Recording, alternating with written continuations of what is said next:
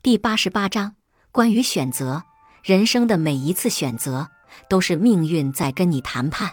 罗翔老师讲过一个小故事，说他的一个学生高考考砸了，有人私下找这个学生说：“你只需交一笔钱，就能去你想去的大学。”学生信以为真，之后顺利入学，跟其他人一样，他领到了学生卡、饭卡、学号、宿舍的床位号，平时也跟其他人一样上课。考试四年之后，也拿到了毕业证书，但这时候他才发现证书是假的。更让人崩溃的是，他这几年一直很努力，并且顺利的通过了法考和研究生考试，但因为这张毕业证是假的，所有的成绩都被取消了。如果换做一般人，估计早就去仇恨世界了，但这位学生没有，他花了一年半的时间。通过自考拿下了本科证书，又重新参加法考和研究生考试，最后都通过了。人生不会因为一次好运就变好，也不会因为一次厄运就完蛋。在命运看似牢不可破的大网里，总有那么几条不甘平庸的鱼。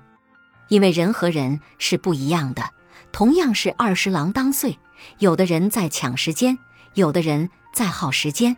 有的人在拼命，有的人在认命。那么你呢？只要是晴天，窗外就会有三五成群的人在谈笑风生。为什么你要困守在自习室里吭哧吭哧的看书做题呢？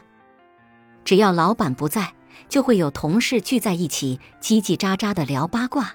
为什么你还要继续努力工作呢？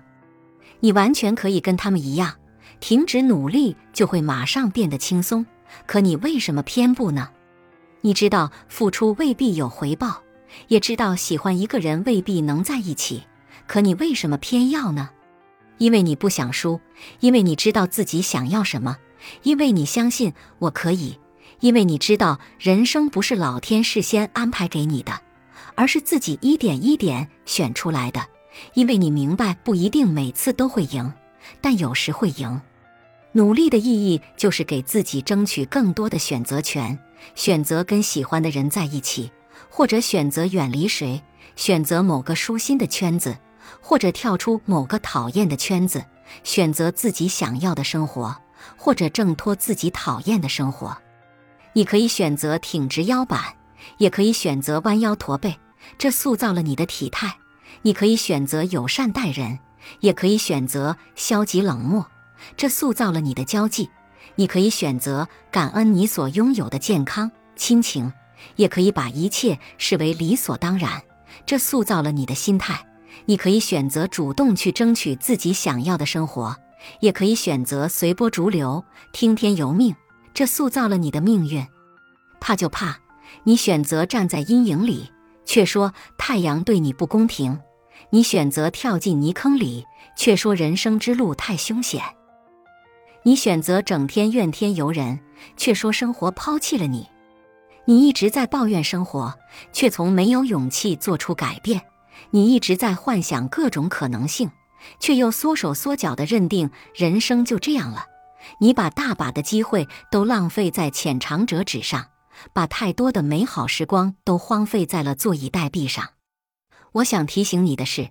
你不可能同时拥有遇到困难就逃避的轻轻松松和在考试、工作难题面前的游刃有余；你不可能同时拥有想怎么样就怎么样的嚣张跋扈和一遇到麻烦就会有八方支援的理所当然；你不能明明要的是云中漫步，却又害怕跌落泥潭；你不能明明追求的是细水长流，却又埋怨没能像烟花般绚烂。如果害怕失败，就选择平凡；如果担心出错，就选择什么都不做；如果因为懒惰，就一直拖着。这是典型的投降主义，是在帮助那些嘲笑你的人实现他们的胜利。有个光头艺人曾因脱发的问题，内心煎熬了很多年。最严重的时候，他只剩一缕头发了，那根头发像孤岛一样盘旋在头顶，所以他总是戴着帽子。有一次，他在路口等红绿灯，一阵风把帽子刮飞了，中间那一缕头发被吹得立了起来。旁边的小伙子扭头看他时，吓得直接从自行车上掉了下来。他说：“那一刻，摔倒的是别人，但碎得稀巴烂的是我的心。”于是他下定决心，一定要给自己剃个光头。这个折磨了他好久的问题，在他剃成光头之后彻底解决。他如释重负：“我还是我，为什么我以前要把注意力都放在别人怎么看我的头发上呢？”很多事情之所以让你感觉寝食难安，不是因为这件事情有多麻烦，而是你选择了不放过自己。你总琢磨自己的那点烦心事，就像是用放大镜盯着自己的死结，导致你的事业被挡得死死的。我想提醒你的是，虽然你不能选择怎么生怎么死，但你能选择怎么爱怎么活。你没办法选择自己会遇到一个什么样的恋人，也没办法留住一个已经不爱你的人，但你的心情可以选。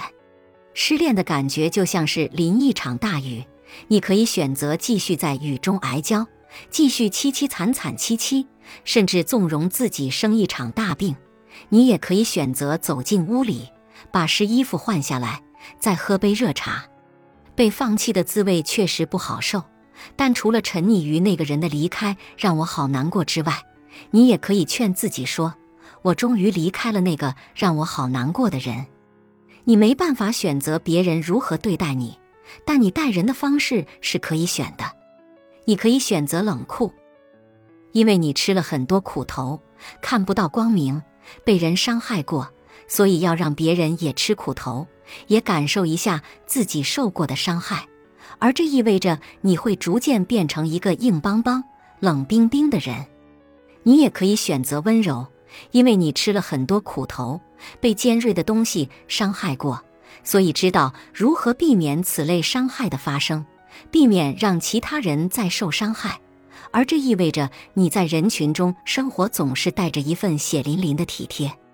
你没办法选择生养你的父母，但你的人生还有的选。没有任何力量能让你的父母回到童年去修复你的过去，但也没有任何力量可以阻止你去过好每一天。你没办法选择自己的长相。发量和音色，但你的心态是可以选的。你可以选择不停的抱怨“我好烦呐，我气死了”，也可以选择“那又能怎么样呢？”所谓烦恼，常常是以“我实在是没办法了”为借口的自我恐吓，而所谓思考，则是以“一定还有别的办法”为前提的乐观求索。关于选择，我总结了四条原则：一，如果你不知道该怎么选。那就问问自己，如果是自己的孩子遇到这样的情况，我会希望他怎么选？那就是你潜意识里觉得最应该选的答案。二，如果你觉得选项不行，那不见得就是 B 选项更好。感情也好，工作也罢，不要轻易选一个替代品。如果 A 不行，那就不必有 A。三，人生有很多比赢更重要的事情，比如说。输得开心一点儿，很多选择不能只看输赢对错，有时候还要选我乐意，你管得着吗？四，成年人保持快乐的秘诀就是：买了就不要去比价格，吃了也就不要再去后悔，爱了就不要再去猜疑，散了就不要再去诋毁。